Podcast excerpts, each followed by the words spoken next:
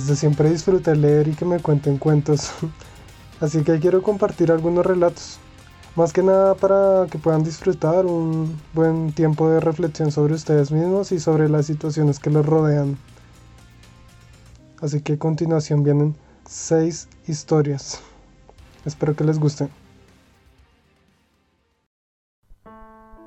Cuenta una antigua leyenda que en la Edad Media un hombre muy virtuoso fue injustamente acusado de asesinato.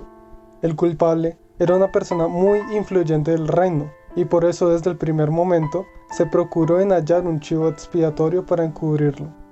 El hombre fue llevado a juicio y comprendió que tendría escasas oportunidades de escapar a la horca. El juez, aunque también estaba confabulado, se cuidó de mantener todas las apariencias de un juicio justo. Por eso le dijo al acusado, conociendo tu fama de hombre justo, voy a dejar tu suerte en manos de Dios. Escribiré en dos papeles separados las palabras, culpable e inocente, y tú escogerás, y será la providencia la que decida tu destino. Por supuesto, el perverso funcionario había preparado los dos papeles con la misma leyenda, culpable. La víctima, aún sin conocer los detalles, se dio cuenta de que el sistema era una trampa. Cuando el juez lo obligó a tomar uno de los papeles, el hombre respiró profundamente y permaneció en silencio unos segundos con los ojos cerrados. Cuando la sala comenzaba a impacientarse, abrió los ojos y con una sonrisa tomó uno de los papeles y se lo metió a la boca. Lo tragó rápidamente. Sorprendidos e indignados, los presentes reprocharon, ¿pero qué ha hecho? Ahora cómo diablos vamos a saber el veredicto. Es muy sencillo, dijo el hombre, es cuestión de leer el papel que queda, y sabremos lo que decía el que me tragué. Con una bronca mal disimulada, debieron liberar al acusado y jamás volvieron a molestarlo. Nunca dejemos de luchar hasta el último momento, porque en tiempos de crisis solo la imaginación es más importante que el conocimiento. Cuenta esta historia que un joven de la ciudad se fue al campo y le compró un burro a un viejo campesino por 100 monedas. El campesino acordó entregarle el animal al día siguiente, pero al día siguiente el campesino le dijo, lo siento hijo, pero tengo malas noticias, el burro murió. Bueno, entonces devuélveme mi dinero. Pero el campesino le comentó, no puedo, ya lo he gastado. Bueno, me da igual, entrégueme el burro. ¿Y para qué? ¿Qué va a hacer con él? Lo voy a rifar. ¿Está loco? ¿Cómo vas a rifar un burro muerto? Es que no le voy a decir a nadie que está muerto, por supuesto. Un mes después de este suceso se volvieron a encontrar, el viejo vendedor y el joven comprador. ¿Qué pasó con el burro? Lo rifé. Vendí 500 rifas a dos monedas y gané 998 monedas. ¿Y nadie se quejó? Hmm, por supuesto, el ganador, pero a él solo le devolví sus monedas. Este es un claro ejemplo de cómo convertir una situación desfavorable en un éxito. Un gran maestro y un guardián compartían la administración de un monasterio zen. Cierto día el guardián murió y había que sustituirlo. El gran maestro reunió a todos sus discípulos para escoger quién iba a tener ese honor. Voy a presentarles un problema, dijo. Aquel que lo resuelva primero será el nuevo guardián del templo. Trajo al centro de la sala un banco y puso sobre este un enorme y hermoso florero. Y señaló, este es el problema.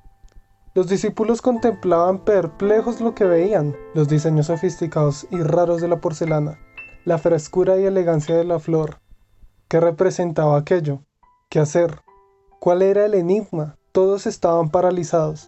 Después de algunos minutos, un alumno se levantó y miró al maestro y a los demás discípulos. Caminó hacia el florero y con determinación lo tiró. El gran maestro dijo, Usted es el nuevo guardián. Y explicó, Yo fui muy claro. Les dije que estaban delante de un problema. No importa qué tan bellos y fascinantes sean, los problemas tienen que ser resueltos. Puede tratarse de un florero de porcelana muy raro, un bello amor que ya no tiene sentido, un camino que debemos abandonar pero que insistimos en recorrer porque nos trae comodidades. Solo existe una forma de lidiar con los problemas, atacarlos de frente. En estos momentos no podemos tener piedad ni dejarnos tentar por el lado fascinante que cualquier conflicto lleva consigo. Los problemas tienen un raro efecto sobre la mayoría de nosotros. Nos gusta contemplarlos, analizarlos, darles vueltas. De hecho, sucede con mucha frecuencia que miramos los problemas de los demás y decimos, Su problema no es nada, espere que le cuente el mío. Por esta misma razón se creó lo conocido como parálisis por análisis, que es el error típico que tienen ciertos proyectos que nunca se empieza a hacer nada por exceso de análisis previo. Se intenta aspirar a algo perfecto y nunca se termina consiguiendo nada. Hay veces en las que tienes que decir basta, basta de pensar, ahora tenemos que actuar.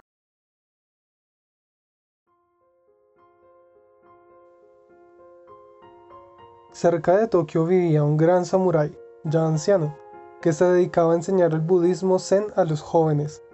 A pesar de su edad, corría la leyenda de que era capaz de vencer a cualquier adversario. Cierto día, un guerrero conocido por su total falta de escrúpulos pasó por la casa del viejo. Era famoso por utilizar la técnica de la provocación Esperaba que su adversario hiciera el primer movimiento y gracias a su inteligencia privilegiada para captar los errores, contraatacaba con velocidad fulminante. El joven impaciente guerrero jamás había perdido una batalla. Conociendo la reputación del viejo samurái, estaba allí dispuesto para derrotarlo y aumentar todavía aún más su fama. Los estudiantes de Zen que se encontraban presentes se manifestaron en contra de la idea, pero el anciano aceptó el desafío. Entonces fueron todos a la plaza de la ciudad donde el joven empezó a provocar al viejo. Arrojó algunas piedras en su dirección, lo escupió en la cara y le gritó todos los insultos conocidos. Ofendió incluso a sus ancestros. Durante varias horas hizo todo lo posible para sacarlo de sus casillas, pero el viejo permaneció impasible. Al final de la tarde, ya exhausto y humillado, el joven guerrero se retiró de la plaza. Decepcionados por el hecho de que su maestro aceptara tantos insultos y provocaciones, los alumnos le preguntaron ¿Por qué no usó su espada, aún sabiendo que podía perder la lucha, en vez de mostrarse como un cobarde ante todos nosotros? El viejo samurai repuso, si alguien se acerca a ti con un regalo y no lo aceptas, ¿a quién le pertenece el regalo? Pues por supuesto, a quien intenta entregarlo, respondió uno de sus discípulos. Bueno, lo mismo pasa con la envidia, la rabia y los insultos, añadió el maestro. Cuando no son aceptados, continúan perteneciendo a quien los cargaba consigo. ¿Y a ti, se te ocurre algún ejemplo de tu día a día donde puedas aplicar las enseñanzas del maestro samurái? Había una vez un rey que ofreció un gran premio al artista que pudiera captar en una pintura la paz perfecta. Muchos artistas lo intentaron. El rey observó y admiró todas las pinturas, pero solamente hubo dos que a él realmente le gustaron y tuvo que escoger entre ellas. La primera era un lago muy tranquilo, este lago era un espejo perfecto, donde se reflejaban unas plácidas montañas que lo rodeaban. Sobre estas se encontraba un cielo muy azul con tenues nubes blancas. Todos quienes miraron esta pintura pensaron que reflejaba la paz perfecta. La segunda pintura también tenía montañas, pero estas eran escabrosas y descubiertas. Sobre ellas había un cielo furioso, del cual cayó un impetuoso aguacero con rayos y truenos. Montaña abajo parecía retumbar un espumoso torrente de agua. Todo esto no se revelaba para nada pacífico, pero cuando el rey observó cuidadosamente, miró tras la cascada un delicado arbusto creciendo en una grieta de la roca. En este arbusto se encontraba un nido. Allí en el medio del rugir de la violenta tormenta estaba sentado plácidamente un pajarito en el medio de su nido. La paz perfecta. ¿Cuál cree que fue la pintura ganadora? El rey escogió la segunda. ¿Sabe por qué? La paz no significa estar en un lugar sin ruido, sin problemas, sin trabajo duro o sin dolor. Paz significa que a pesar de estar en medio de todas esas cosas, permanezcamos calmados dentro de nuestro corazón. Ese es el verdadero significado de la paz. En un lejano país había un señor feudal, cuyo poderío solo era equiparable a su crueldad. El pueblo vivió reprendido y agobiado por los recaudadores de impuestos, que les quitaban las pocas monedas que podían obtener. El sacerdote del pueblo era tan bondadoso como malvado el gobernante, un hombre respetuoso de su fe y que dedicaba su vida a ayudar a los otros y a enseñar lo mucho que sabía. Vivían con él en su casa de 15 a 20 discípulos. Un día reunió a sus discípulos y les dijo, debemos ayudar a nuestro pueblo ellos podrían luchar por su libertad, pero el señor feudal les hizo creer que tiene demasiado poder para que los hombres y las mujeres se animen a enfrentarlo. A menos que hagamos algo, morirán. Lo que tú digas será hecho, contestaron los discípulos. Llegó el quinto día del tercer mes. Ese día se festejaba en el palacio el cumpleaños del amo, y por única vez en el año el señor feudal paseaba en su carraje por el pueblo, rodeado por una fuerte custodia. Todos los campesinos debían inclinarse ante el paso del carruaje real como forma de respeto. Pero para sorpresa de todos, el carro pasó por una calle y uno de los súbditos permaneció de pie a su paso. Los guardias lo detuvieron inmediatamente y lo llevaron ante el Señor. ¿No sabes que debes inclinarte? Lo sé, Alteza, e igual no lo hice. ¿No? ¿No lo hice? Sabes que puedo condenarte a muerte, ¿no? Eso espero, Alteza, el señor feudal se sorprendió de la respuesta, pero no se intimidó. Bien, si es esta la forma en la que quieres morir, al atardecer el verdugo se ocupará de tu cabeza. Gracias, mi señor, dijo el joven, y se arrodilló sonriente. De entre la multitud, alguien gritó, Mi señor, mi señor, ¿puedo hablar? El dictador le permitió acercarse. Dime, permítame, mi señor, que sea yo y no él el que muera el día de hoy. ¿Estás pidiendo ser ejecutado en su lugar? Sí, señor, por favor, siempre fui fiel, permítamelo, por favor. El amo se sorprendió y preguntó al condenado, ¿es tu familiar? Jamás lo vi en mi vida. Tranquilos, dijo el dictador, puedo complacerlos a ambos. Los dos serán decapitados. Bien, Majestad, pero por ser el primer condenado, creo que tengo derecho de ser el primero en morir. No, señor, ese privilegio me pertenece a mí, que ni siquiera ofendí a su Alteza. Basta, ¿Qué es esto? gritó el señor feudal. Hagan silencio, se les concederá el privilegio de ser ejecutados a la vez. Hay más de un verdugo en esta tierra. Una voz se alzó entre la multitud. En ese caso, señor, yo también quiero estar en la lista. Y yo, señor, y yo, y yo. El señor feudal estaba atónito. No entendía qué estaba pasando, y si había algo que ponía de mal humor al dictador, era que sucediera algo sin que él pudiera entenderlo cinco jóvenes sanos pidiendo ser decapitados? Era algo incomprensible. Entrecerró los ojos para reflexionar. En pocos segundos tomó una decisión. No quería que sus súbditos pensaran que le temblaba el pulso.